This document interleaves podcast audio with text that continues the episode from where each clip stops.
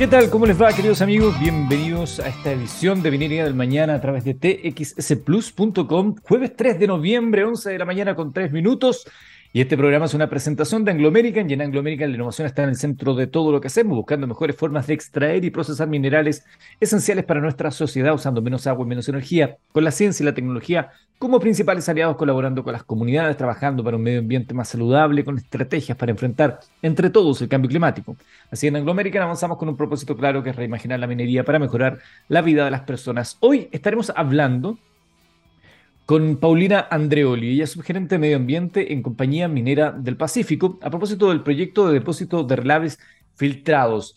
El, principal productor de minerales de hierro y pellets en la costa americana del Pacífico es justamente esta compañía y vamos a conocer detalles de este proyecto que ya está en proceso, que está en avance, de las características que tiene, bueno, de lo que tiene un relave, de los riesgos asociados, etcétera, y toda la tecnología que están implementando para desarrollar este relave que dicen les permitirá incluso ahorrar agua. Vamos a conversar con ella cuando el reloj marque más o menos las 11 de la mañana con 40 minutos.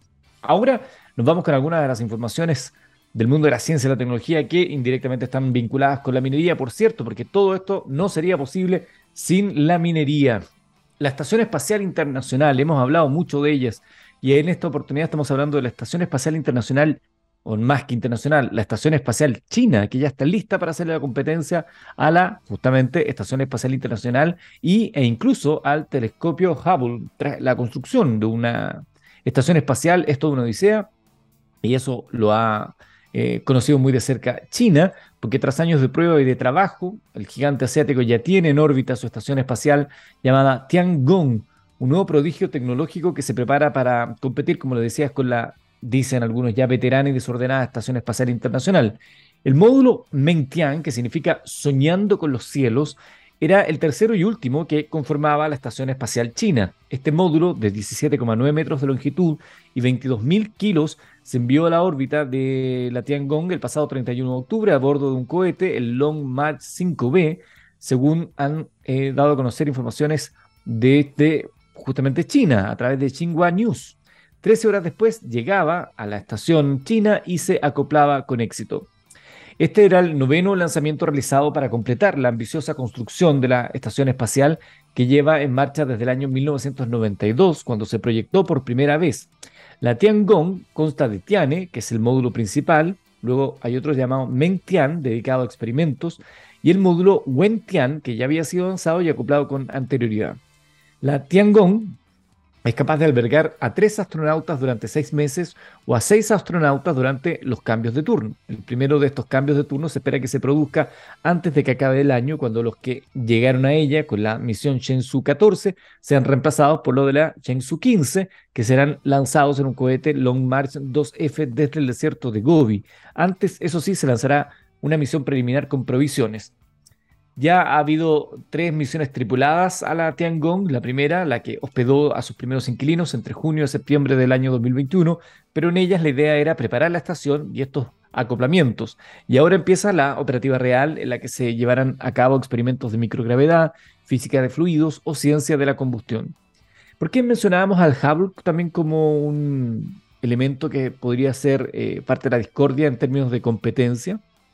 Bueno, básicamente porque la estación contará con un potente telescopio llamado Xuntian que se espera que se lance a fines del año 2023. Este observatorio operará en una órbita similar a la de la Tiangong y será capaz de repostar y ser actualizada o reparada al poder acoplarse a la estación espacial. El primer astronauta chino, Yang Liwei, explicó además a principios de año cómo la Tiangong también será capaz de hospedar a turistas espaciales en el futuro. Emulará así a la Estación Espacial Internacional, que en los últimos meses ha estado de lo más animada, dicen, aunque eh, algunos de los turistas que llegaron a ella se quejaron de que les hicieron trabajar un montón. Bueno, solo queda una incógnita dónde caerán los restos del cohete que llevó a órbita el último módulo, sobre todo teniendo en cuenta que los anteriores cohetes acabaron cayendo sin consecuencias afortunadamente, pero generando bastante incertidumbre. Así que como sea, China ya tiene su estación internacional, no, internacional, su estación espacial lista, orbitando y la carrera se torna cada vez más interesante sobre lo que está ocurriendo ahí sobre nuestras cabezas. Si les menciono el lugar más frío del, del universo, ¿qué, qué, pensaría usted? ¿Algún planeta, algún lugar lejano? Eh, bueno, a mí me sorprendió que la respuesta es que el lugar o momento más frío está acá en la Tierra. Ya les voy a contar detalles, porque eh, hasta ahora eh, la, respuesta es que la región más fría que conocemos en el universo es la nebulosa de Boomerang, que está situada a unos 5.000 años luz de nosotros en el entorno de la constelación de Centauro. La temperatura promedio de esta área es de aproximadamente un grado Kelvin, o sea, 272 grados bajo cero Celsius. Es lo que se conocía hoy día como la región más fría que conocemos en el universo. Pero científicos acaban de lograr que por algunos segundos un lugar específico en un experimento dado obtenga una temperatura aún más fría que ello y se cree es todo un récord. Partamos desde lo básico. cuando hablamos de frío, ¿de qué hablamos? El frío es. Ay, no me había conectado con. créanme que no me había conectado con la gente de Instagram. Siempre esta primera parte la hacemos en conjunto con Instagram. Bueno, les doy la bienvenida un poco tardío, se me había olvidado hacer esta conexión con ustedes, muchachos, pero aquí estamos hablando de ciencia antes de hablar de minería en Minería del Mañana a través de txsplus.com. Y estábamos hablando de la zona más fría del universo que ha sido conseguida a través de un experimento acá en la Tierra. Habíamos mencionado que había otro lugar que era el que se conoce actualmente como la zona más fría del universo, que es la nebulosa de Boomerang, donde la temperatura promedio es de 272 grados Celsius. Y ahora les iba a contar de este experimento que ha logrado generar acá en la Tierra, este punto más frío del universo. A ver, primero, ¿qué es el frío? El frío lo hemos conocido todos, acuérdense de la respuesta que dábamos en el colegio, ¿qué es el frío? La ausencia de calor. Claro, en la medida que deja de existir el calor, comienza esto que hemos llamado frío. Pero ¿qué es lo que pasa cuando sacamos todo el calor de un objeto? Esa pregunta, sencilla de contestar, no es. Y esto es lo que ha puesto de cabeza a científicos en todo el mundo. El récord actual está en 38 billonésimas de un grado por encima del cero y se logró en un laboratorio en Alemania. Durante años, los científicos han intentado de diversas maneras acercarse al límite de los menos 273,15 grados centígrados, que es 0 grados Kelvin o el cero absoluto. La temperatura es, a pesar de cómo la percibimos nosotros, es en realidad una medida de movimiento. El calor se genera por el movimiento, eh, por la vibración de las moléculas, de, de los átomos. El frío es, por lo tanto, la ausencia no solo de calor, sino que por extensión de movimiento. La temperatura cero es la o sería la quietud total de las moléculas. Y alcanzar ese punto del cero absoluto es, según lo que dicen los investigadores eh, y los conocimientos de la física moderna, tan imposible de alcanzar como sería la velocidad de la luz. Sin embargo, estos científicos han logrado acercarse bastante hasta más o menos las 38 billonésimas de grado. Alcanzar esos 38 billonésimas de grado, que se conoce como los 38 pico kelvins, no fue fácil. El equipo em, que investigó esto quería analizar el condensado de Bose-Einstein, se conoce como Beck, que es un estado de la materia que, que solo aparece en condiciones excepcionalmente frías, y sería el cuarto estado de la materia. Eso yo no lo sabía, que había un cuarto estado de la, de la materia. Ya les cuento más detalles de ello. Bueno, para lograrlo, un equipo de investigadores utilizó gas de átomos de rubidio unos 100.000 átomos en total, introdujo este gas en una cámara de vacío y redujo su temperatura a los 2.000 millonésimas de partes de grado. En su momento, esto supuso un récord. El anterior estaba en 36 millonésimas de grado. Pero esto no era suficiente para este equipo de investigadores. La Agencia Espacial Europea y la Universidad de Bremen cuentan con una torre para experimentos en microgravedad, desde, desde la que se puede lanzar el experimento. 120 metros de caída libre, ahí a, esa, a, a ese nivel, los investigadores encendieron y apagaron rápidamente el campo magnético de donde, del lugar donde se estaba desarrollando este experimento y lograron reducir al mínimo la moción de los átomos, es decir, el movimiento de los átomos de gas, permitiendo al Beck, a este cuarto estado de la materia, flotar dentro de la cámara. Los detalles del experimento se han publicado en un artículo de la revista Physical Review Letters, por si lo quieren revisar. Physical Review Letters. Está en inglés ahí por si quieren conocer más detalle y, meterse más. A mí me llama la atención esto del Beck, el condensado de Bose-Einstein. Es el llamado quinto, no cuarto, es el quinto estado de la materia, siendo los otros, los clásicos, sólido, líquido, gaseoso y plasma. Sólido, líquido, gaseoso y plasma. Por si no conocía, existe esa, ese cuarto estado que se llama plasma. La característica que hace interesante a este estado de la materia, el Beck, es que en él los átomos pasan a comportarse como una única entidad. Con ello es posible para los físicos estudiar las propiedades cuánticas de la materia. Este estado de la materia fue alcanzado por primera vez en Estados Unidos en el año 95, también partiendo por el mismo elemento, el rubidio. Poco después, también en Estados Unidos, otro equipo logró crearlo a partir del sodio. El año 2001, los tres investigadores que encabezaron estos experimentos recibieron el Premio Nobel de Física. Así que, ya lo saben, el lugar o el momento más frío del universo está en la Tierra y ha sido logrado recientemente a través de esta investigación. Interesante, interesante. Yo no conocía de ese quinto estado de la materia. Ahora ya todos los días aprendemos algo nuevo. Aprendemos también, por ejemplo, que TikTok ha reconocido ya algo que era un secreto a voces, que eh, trabajadores de esta compañía pueden revisar nuestros datos. Oh, sí, lo imaginábamos, pero ahora ellos lo han reconocido. TikTok ha venido anunciando algunos cambios, van a cambiar y mejorar su política de privacidad, por lo menos para Europa. Eso es bueno, dicen. Y lo hacen porque hasta ahora han permitido que trabajadores de TikTok desde China hayan accedido a información sobre los usuarios. Y eso evidentemente es malo. Desde hoy TikTok tiene una nueva política de privacidad para Europa que engloba tanto el espacio económico europeo como el Reino Unido y Suiza. Una actualización que añade más transparencia a cómo se comparte la información fuera de Europa, es decir, un añadido de su texto para incluir el hecho de que estaban revisando y enviando nuestros datos fuera. TikTok reconoce lo que muchos pensaban y muchos asumían, que efectivamente la información que usted entrega, no solamente la que entrega cuando se crea la cuenta, sino que también la que se genera con el uso cotidiano, se, estaba utilizando. Y los datos de los usuarios europeos pueden ser vistos por empleados fuera de la Unión Europea, incluyendo China, eh, donde está la compañía eh, dueña de TikTok que se llama ByteDance. En este nuevo texto, TikTok explica que la compañía permite que determinados empleados de su grupo corporativo ubicados en Brasil, Canadá, China, Israel, Japón, Malasia, Filipinas, Singapur, Corea del Sur y Estados Unidos tengan acceso remoto a los datos de los usuarios de TikTok.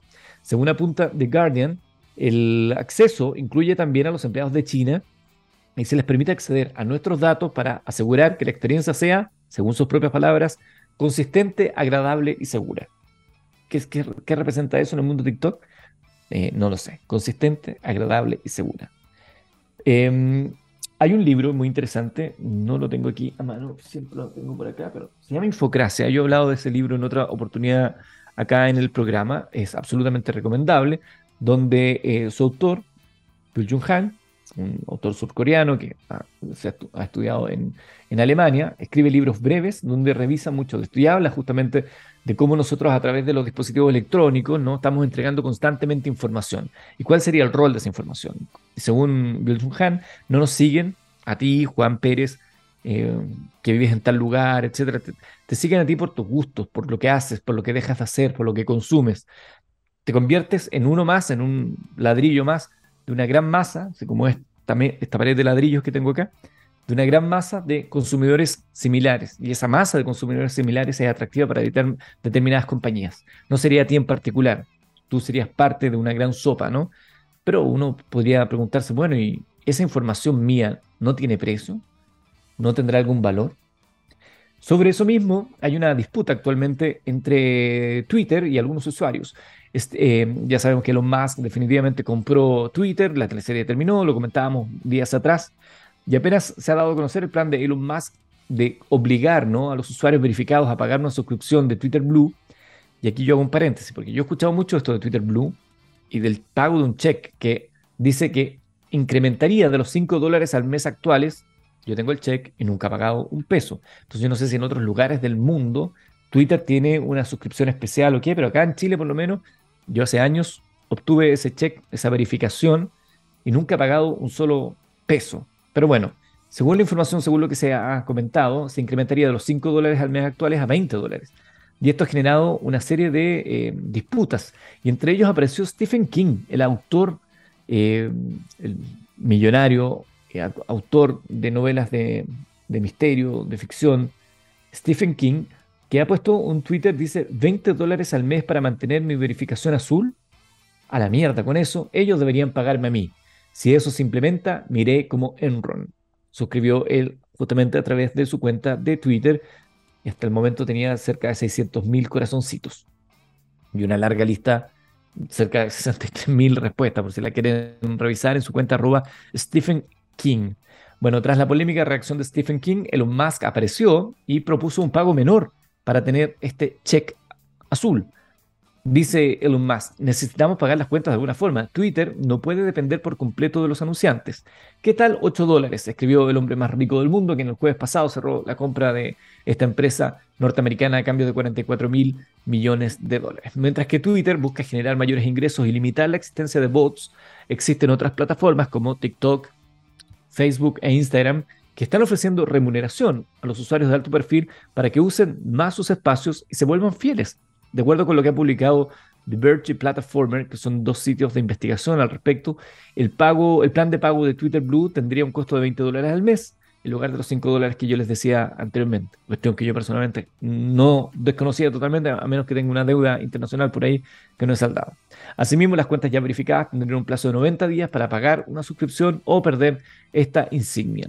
La reacción de Stephen King demuestra que el plan de Elon Musk puede provocar que personajes relevantes abandonen la red social y busquen nuevas alternativas. Esto ya considerando la gran cantidad de personas que se han aburrido un poco de lo que, que es hoy día Twitter, que se ha transformado un poco en un escupidero, ¿no? Donde uno escribe una cosa y de inmediato el ataque puede llegar a ser brutal, desde los bots, desde el manejo de la información, la fake news, y cómo eso impacta en diversos ámbitos. Y por otro lado también las responsabilidades para las mega figuras que a lo mejor no quieran pagar esos 20 dólares eh, la posibilidad de que creen una cuenta paralela sin el check. El check hoy día en el fondo te decía, sí, este es, este el oficial, ¿no? a veces uno se pone a revisar la cuenta de alguien muy famoso y, y hay varios con el nombre parecido. Uno buscará que tiene el check y asume que esa es la cuenta oficial. Bueno, en mi caso, yo tengo la cuenta verificada con check, pero no tengo gente que se haga pasar por mí. Aunque a veces me han llamado, no sé si, eh, ah, bueno, eh, me, ha pasado más de una oportunidad que me escriben a través de Instagram gente que dice, mira esta cuenta, está usando tus fotos. Y hay gente que se pone otros nombres y usa fotos de uno. Eh, que ser. Podría haberte buscado un mejor ejemplo, ¿no? Unas fotos de Brad Pitt o algo así.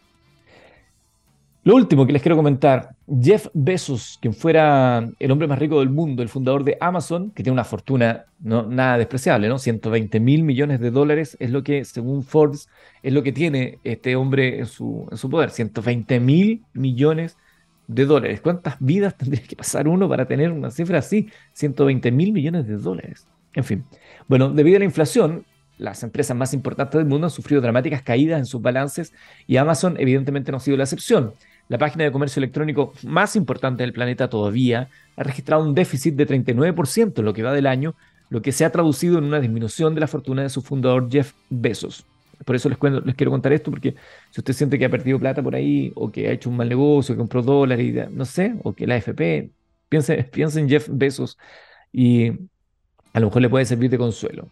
39% es lo que va del año de déficit. De acuerdo con la revista Forbes, Amazon registró en el tercer semestre de 2022 ingresos que alcanzaron los 127 mil millones de dólares, para redondear la cifra cifra que se quedó por debajo de lo que se esperaban, que era de 127 mil y medio millones de dólares.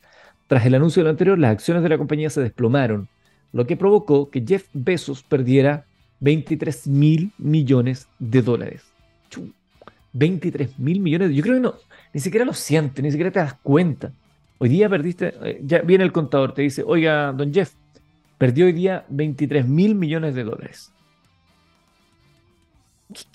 ¿Qué se hacen esos cargos? 23 mil millones de dólares. Eso a pesar de que en 2021 había renunciado a la dirección ejecutiva de la compañía, se quedó con un 10% de la misma. Según el índice de billonarios de Bloomberg, el fundador de Amazon registra un patrimonio neto de 120 mil millones de dólares y la mayoría de ese dinero, alrededor del 90% de esa fortuna, proviene de sus acciones del gigante de las ventas en línea, las cuales vende de manera constante para reducir el pago de impuestos.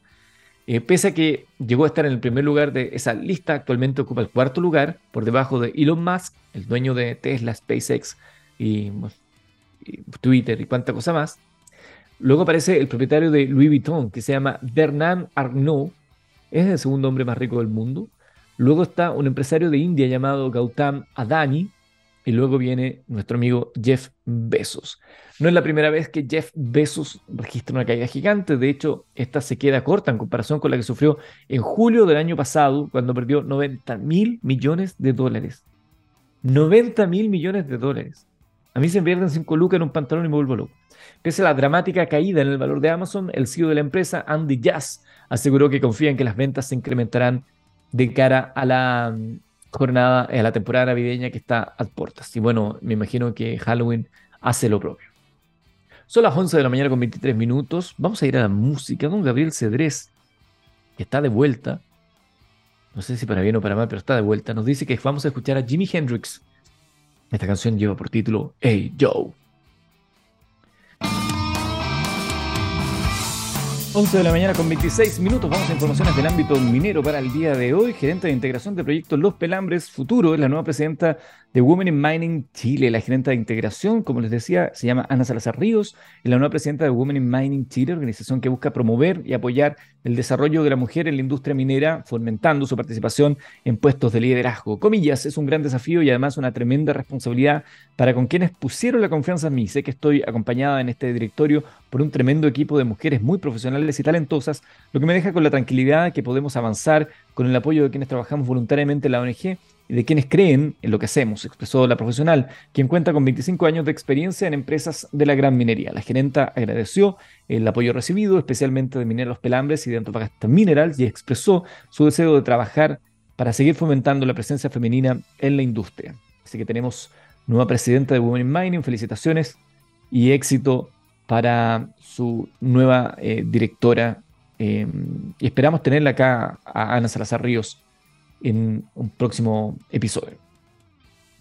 Hablemos de royalty. La Comisión del Senado conoció cambios presentados por el Ejecutivo. Su preocupación respecto de cómo se distribuirán los fondos a las comunas más vulnerables y aquellas que se ven más afectadas por la, actividad minera, ¿no? Manifestaron los integrantes de la Comisión de Minería y Energía luego de conocer la nueva indicación presentada por el Ejecutivo al proyecto que establece un royalty a la exploración y explotación del cobre. El ministro de Hacienda, Mario Marcel, dio a conocer los cambios realizados por su cartera a la propuesta en segundo trámite, luego de recoger parte de los comentarios expresados por distintos actores en la etapa de audiencias que se realizó en la citada instancia. El secretario de Estado explicó que se cambió la base del componente variable que se determinará en base a rangos de margen de operación minero en lugar de precios del cobre. Se reduce o elimina el componente ad valorem para empresas que pudieran enfrentar pérdidas operacionales con producto de su aplicación y se incluye la depreciación como parte del cálculo del margen de operación minero. En términos generales, los senadores Loreto Carvajal, Juan Luis Castro, Esteban Velázquez y Rafael Proen se mostraron a favor de los cambios introducidos por el Ejecutivo. Sin embargo, expresaron que necesitan tiempo para procesar bien cuánto variará la carga impositiva del sector y los ingresos que percibirá el Estado y los efectos que estas modificaciones tienen en la competitividad.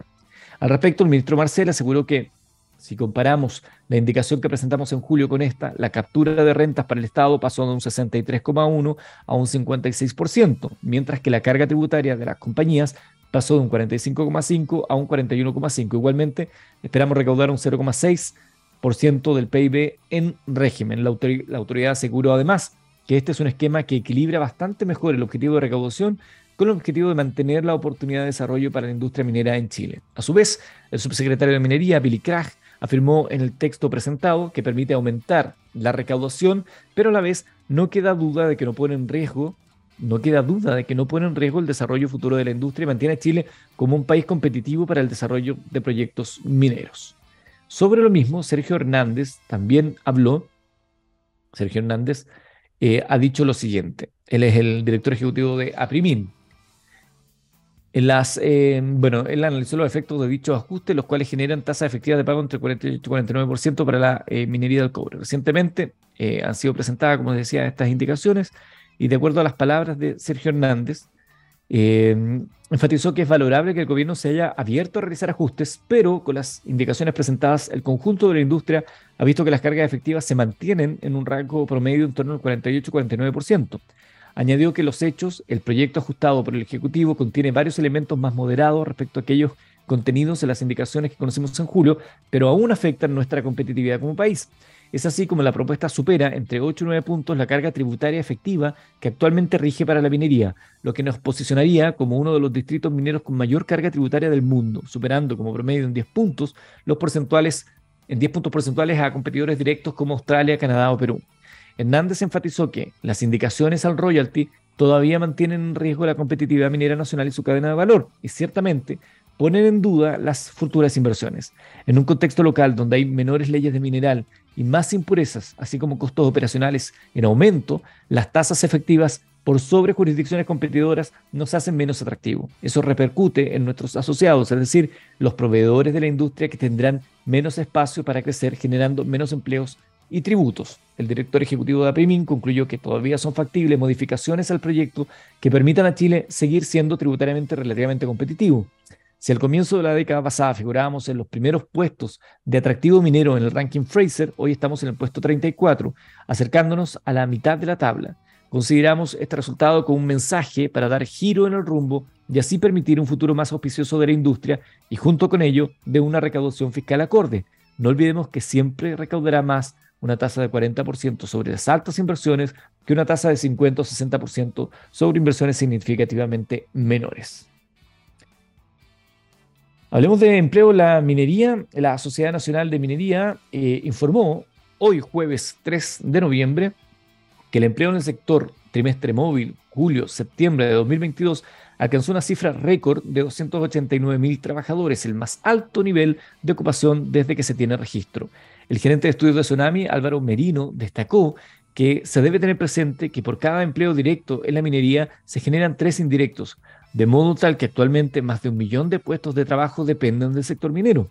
La ocupación del sector minero creció 31,4% en los últimos 12 meses, lo que representa un aumento de 69.000 puestos respecto al trimestre julio-septiembre de 2021. Adicionalmente, el crecimiento de la ocupación en el país en el mismo periodo se elevó a 6%, creándose 498.000 nuevos empleos. Mientras la ocupación minera crece en 4.000 empleos, esto es 1,4% respecto de la medición inmediatamente anterior, en el país cae 0,1% perdiéndose 10.000 puestos de trabajo. Esta cifra muestra nítidamente el relevante incremento de la ocupación sectorial, señaló Merino. En cuanto a la situación empleo país, falta recuperar 200.000 empleos de los 2 millones de empleos perdidos en pandemia. Sin embargo, es complejo alcanzar ese objetivo considerando que estamos a puertas de una recesión.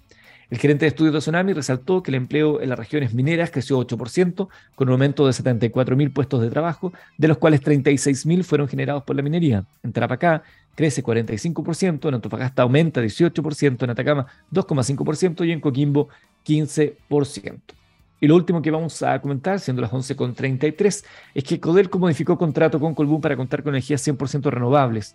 El presidente del directorio de Codelco, Máximo Pacheco, anunció la modificación del contrato con Colbún para eliminar parte del suministro eléctrico a base de carbón por uno de energías renovables. El acuerdo eh, implementará paulatinamente y será abastecido a través de la actual cartera renovable y de los proyectos de energía verde que desarrolla y construye la empresa de electricidad hasta proveernos de energías 100% limpias a partir del 1 de enero del año 2026. Estamos felices con este avance que mejorará nuestros estándares medioambientales, nos ayudará a cumplir nuestros compromisos en materia de desarrollo sustentable y apoyará a Chile en su camino para alcanzar la carbono neutralidad en 2050, resaltó Pacheco. A través del contrato inicial firmado en 2010, Colbún abastece anualmente a la corporación de 2.500 gigawatts hora al año a través de la central termoeléctrica Santa María.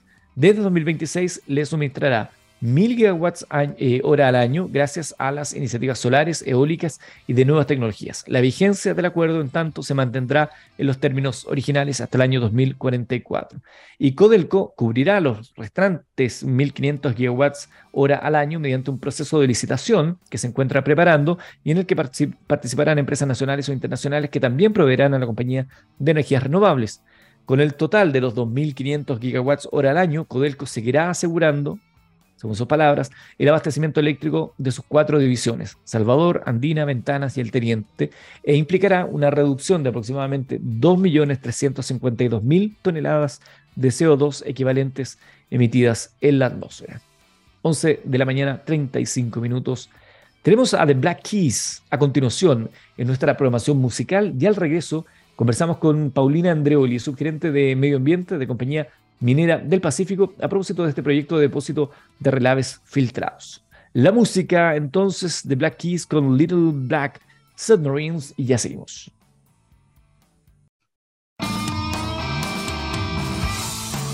11 de la mañana con 40 minutos, se lo dijimos, a las 11 con 40 vamos a saludar a Paulina Andreoli, ella es subgerente de medio ambiente en Compañía Minera del Pacífico, la estamos viendo y saludando. Paulina, gusto de saludarte, muchas gracias por acompañarnos.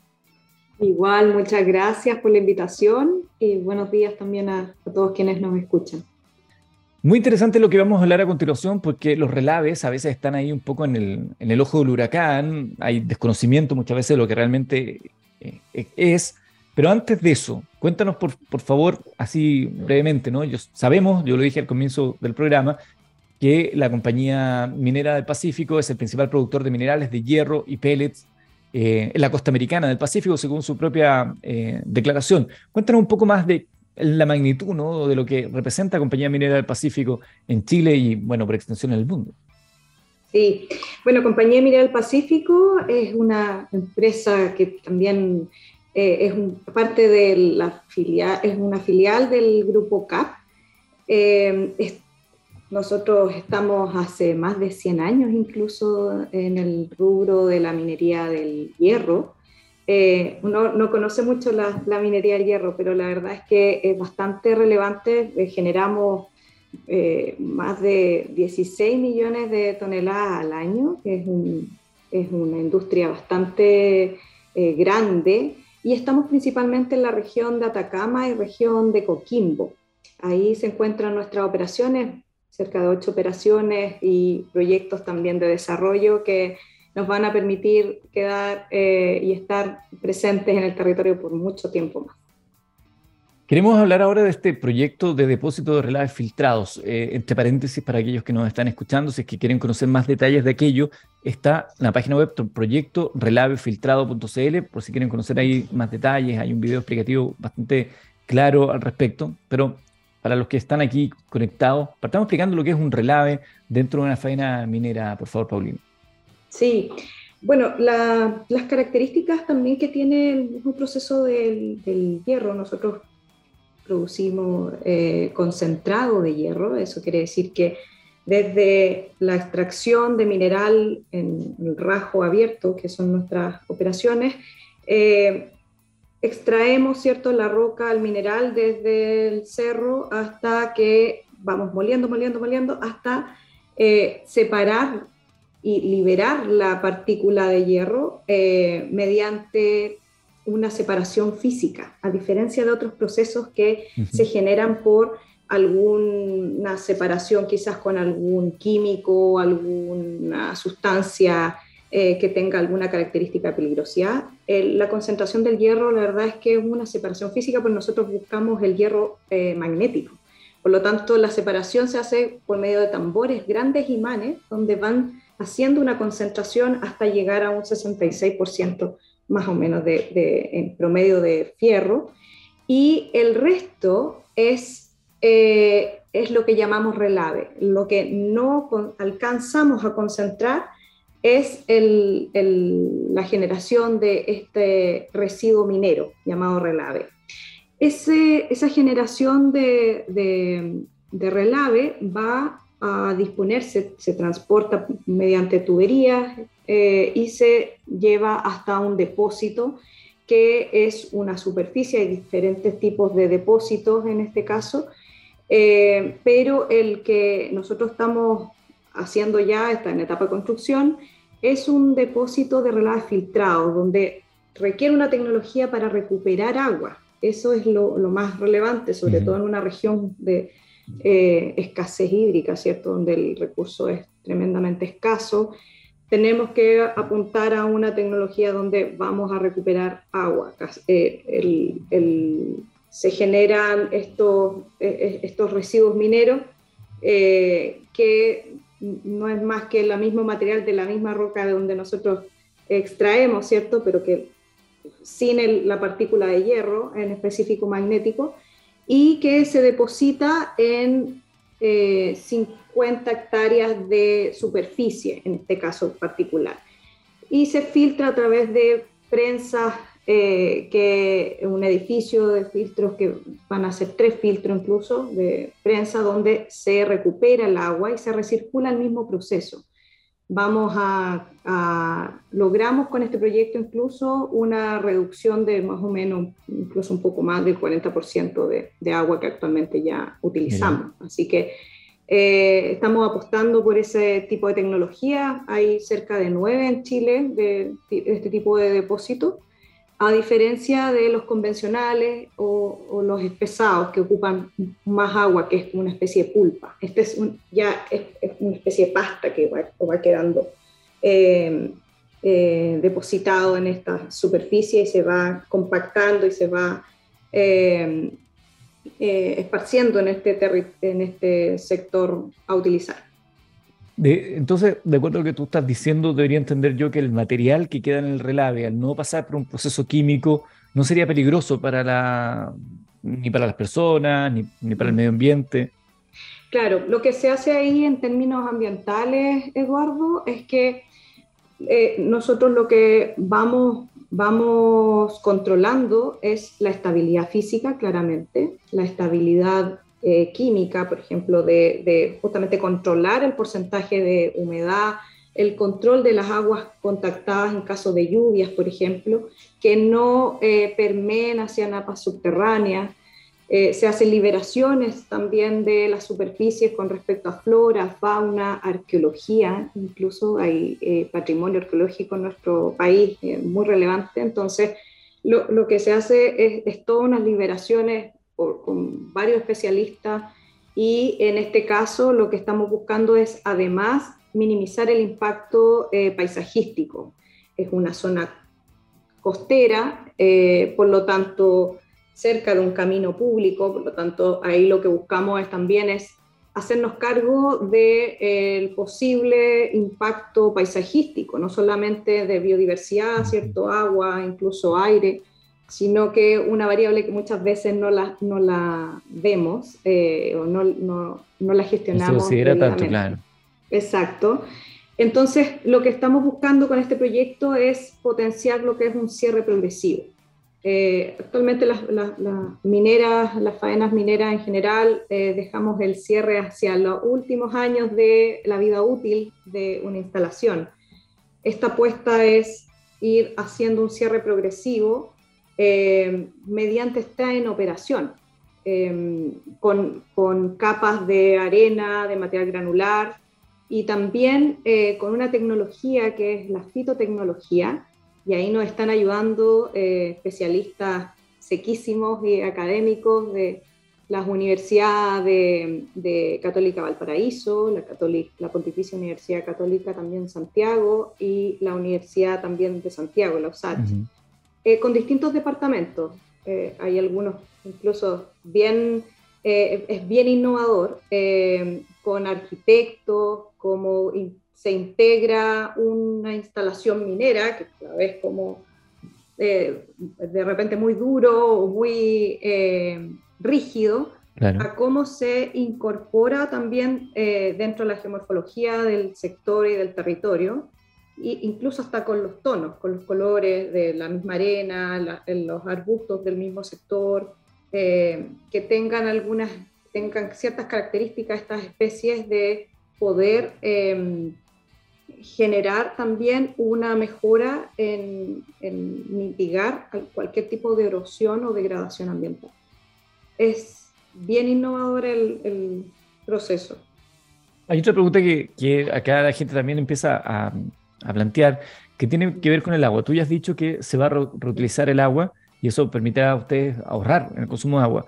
¿Qué pasa con las posibles filtraciones del relave y qué pasa con las aguas que escurren y que puedan pasar por él, considerando que están a 800 metros de la playa?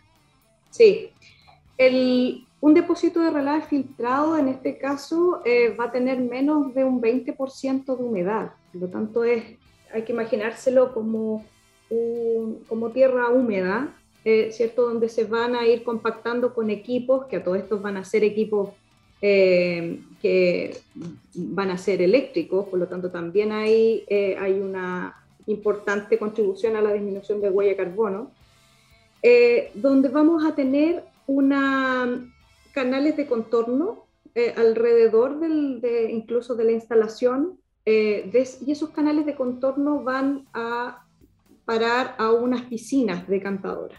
Esas piscinas tienen bombas donde se retorna el agua al proceso.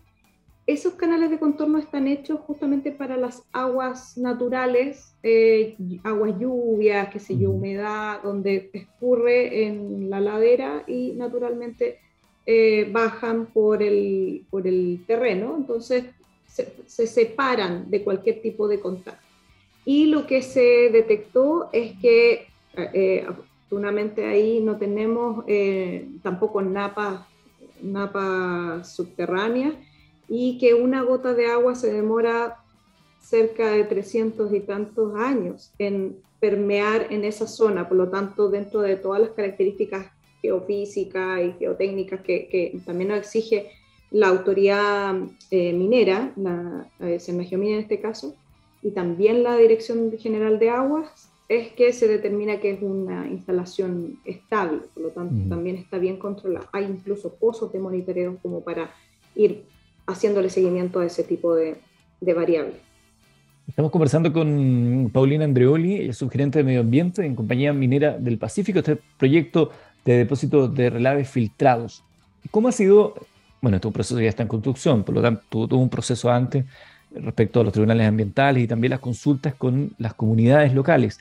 ¿Cómo ha sido ese diálogo, esa conversación con las comunidades? Es bien importante también considerar que hoy día las industrias mineras han tenido que eh, abocarse a mejorar esos diálogos siempre. Mm, sí, eh, bueno, hoy día eh, es, un desafío tremendo para cualquier industria, ¿cierto? El, el adelantarse a, también a las necesidades tanto del territorio, la identidad también, entender bien la identidad de un, territorio en particular y por supuesto su, las comunidades aledañas. en este caso nosotros tenemos incluso comunidades indígenas, tenemos el sector pesca, alguero, hay una serie de stakeholders que también eh, están interesados en cómo eh, pueden verse afectados quizá o beneficiados con un proyecto como este. Claramente eh, la participación y la información creo que es clave desde, temprano, desde la concepción de un proyecto. En este caso nosotros tuvimos tres instancias de participación ciudadana adelantada antes de ingresar a evaluación ambiental, donde pudimos recoger las principales aprensiones de la comunidad. Por ejemplo, qué iba a pasar con el material particulado cuando se seque eh, este material o cómo se impacta por ciertas conectividades de la ruta, eh, una serie de aprensiones que las fuimos también manejando y abordando dentro del proceso de evaluación ambiental y también con planes de desarrollo eh, con cada uno de los stakeholders. Yo creo que hay mucho sesgo todavía, eso sí, eh, Eduardo, con, con, con, la minería en general, con la palabra relaves, tal como lo decías tú, y creo que esta una también es una súper buena instancia para poder dar a conocer eh, ciertos proyectos. En este caso nosotros estamos con colaboraciones de universidades justamente para tomar ese aprendizaje eh, y la visión a largo plazo que nos pueda eh, entregar distintos especialistas, no solamente desde el punto de vista privado. Como les decía anteriormente, en la página web que les di a conocer pueden están los detalles, la información pero hay un video bien clarificador, eh, mm. proyecto relavefiltrado.cl, ahí van a encontrar este video. A mí me llamó la atención, eh, Paulina, eh, algo que tú has señalado, que generalmente aquí hay aspectos técnicos que se deben vigilar, hay tribunales, en fin, hay toda una eh, orgánica respecto a cómo debe funcionar algo como un mm. relave. Pero me llamó la atención la colaboración que hacen con universidades, es decir, con entes mm. externos, en el desarrollo del paisajismo del lugar. Eh, de acuerdo al proyecto de cierre, que me parece que era el 2030, ¿no? Debería no notarse que hay un relave, porque va a haber unas lomas con vegetación similar a lo que existe actualmente. Esa mirada me, llamó la atención y la participación de la universidad, porque le, da también más transparencia a todo el proceso. Sí, la verdad es que, eh, bueno, este es el proyecto de integración y rehabilitación paisajística, que así es, es, como también lo hemos llamado, es finalmente un programa también de fitotecnología, que eh, ya partió el 2020 con, una, con selección de especies, cuáles son las principales especies a, a viverizar y luego a, a generar este piloto experimental.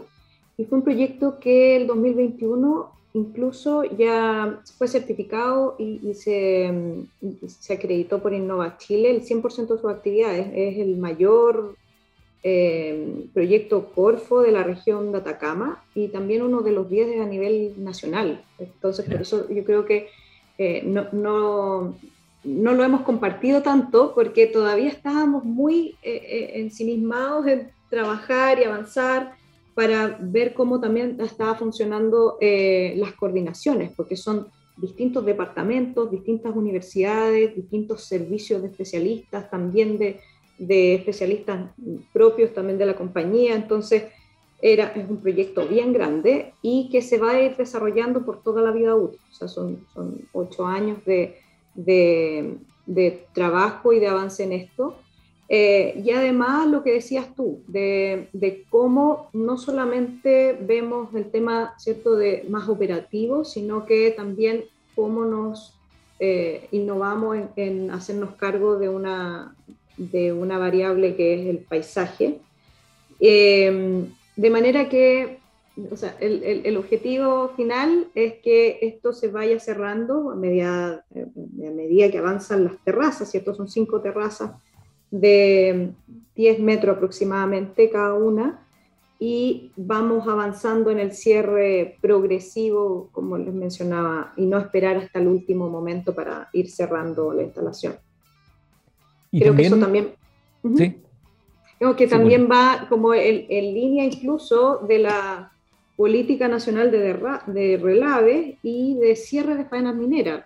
Ya lo que nos están siendo también las autoridades es que eh, vamos avanzando hacia ese foco eh, y no solamente, como les decía, esperar hasta el último momento. Y acá pregunta algunas personas, porque entiendo que también el proyecto eh, implica el mejoramiento de un camino hacia Playa Brava y, la que pregunta la gente es en términos de mm, puestos de trabajo, ¿cuánta gente van a contratar? Sí, el, bueno, en la etapa de, construcción son aproximadamente 500 personas que nosotros también tenemos un compromiso eh, de contratación de mano obra local. La, compañía eh, su dotación, de hecho, es más del 98% es una contratación eh, local. Yo hoy día estoy en Vallenar, yo vivo en Vallenar, la región de Atacama. Y, y, la búsqueda de servicios también de proveedores locales es bastante alta, es mucho más alta que la industria, más del 47% incluso de, la, de, de los gastos son asociados a compras locales y de, también de empresas eh, de servicio. Así que, eh, obviamente, dentro de, ese, esos parámetros para la búsqueda de, personal, es, es un, indicador relevante al momento de seleccionar también empresa. Interesante, interesante conversación. Si quieren conocer más detalles, proyecto relavefiltrado.cl. Paulina Andreoli, subgerente de Medio Ambiente de Compañía Minera del Pacífico, desde Vallenar, justamente nos eh, contactamos con ella para eh, conocer más detalles de este proyecto. Muchísimas gracias, eh, Paulina, por venir a nuestro programa, por salir a contar lo que están haciendo también en pos de mayor información para la comunidad respecto a lo que hace la industria minera tan relevante en Chile. Muchísimas gracias también a ti, Eduardo. Y sabes qué, nos vamos a despedir musicalmente el día de hoy con una mujer así potente como tú, es Joan Jett. Eso, con mucho rock. Y esto se llama Everyday People. Muchas gracias a todos. Será hasta la próxima semana, claro, que día jueves. Hasta el próximo martes, cuando sigamos hablando de minería a través de txsplus.com. Esta conversación y todos nuestros programas quedan ya disponibles a través de podcast para que lo escuches cuando quieras. Muchas gracias nuevamente, Paulina. Que tengas un excelente día. Gracias a todos.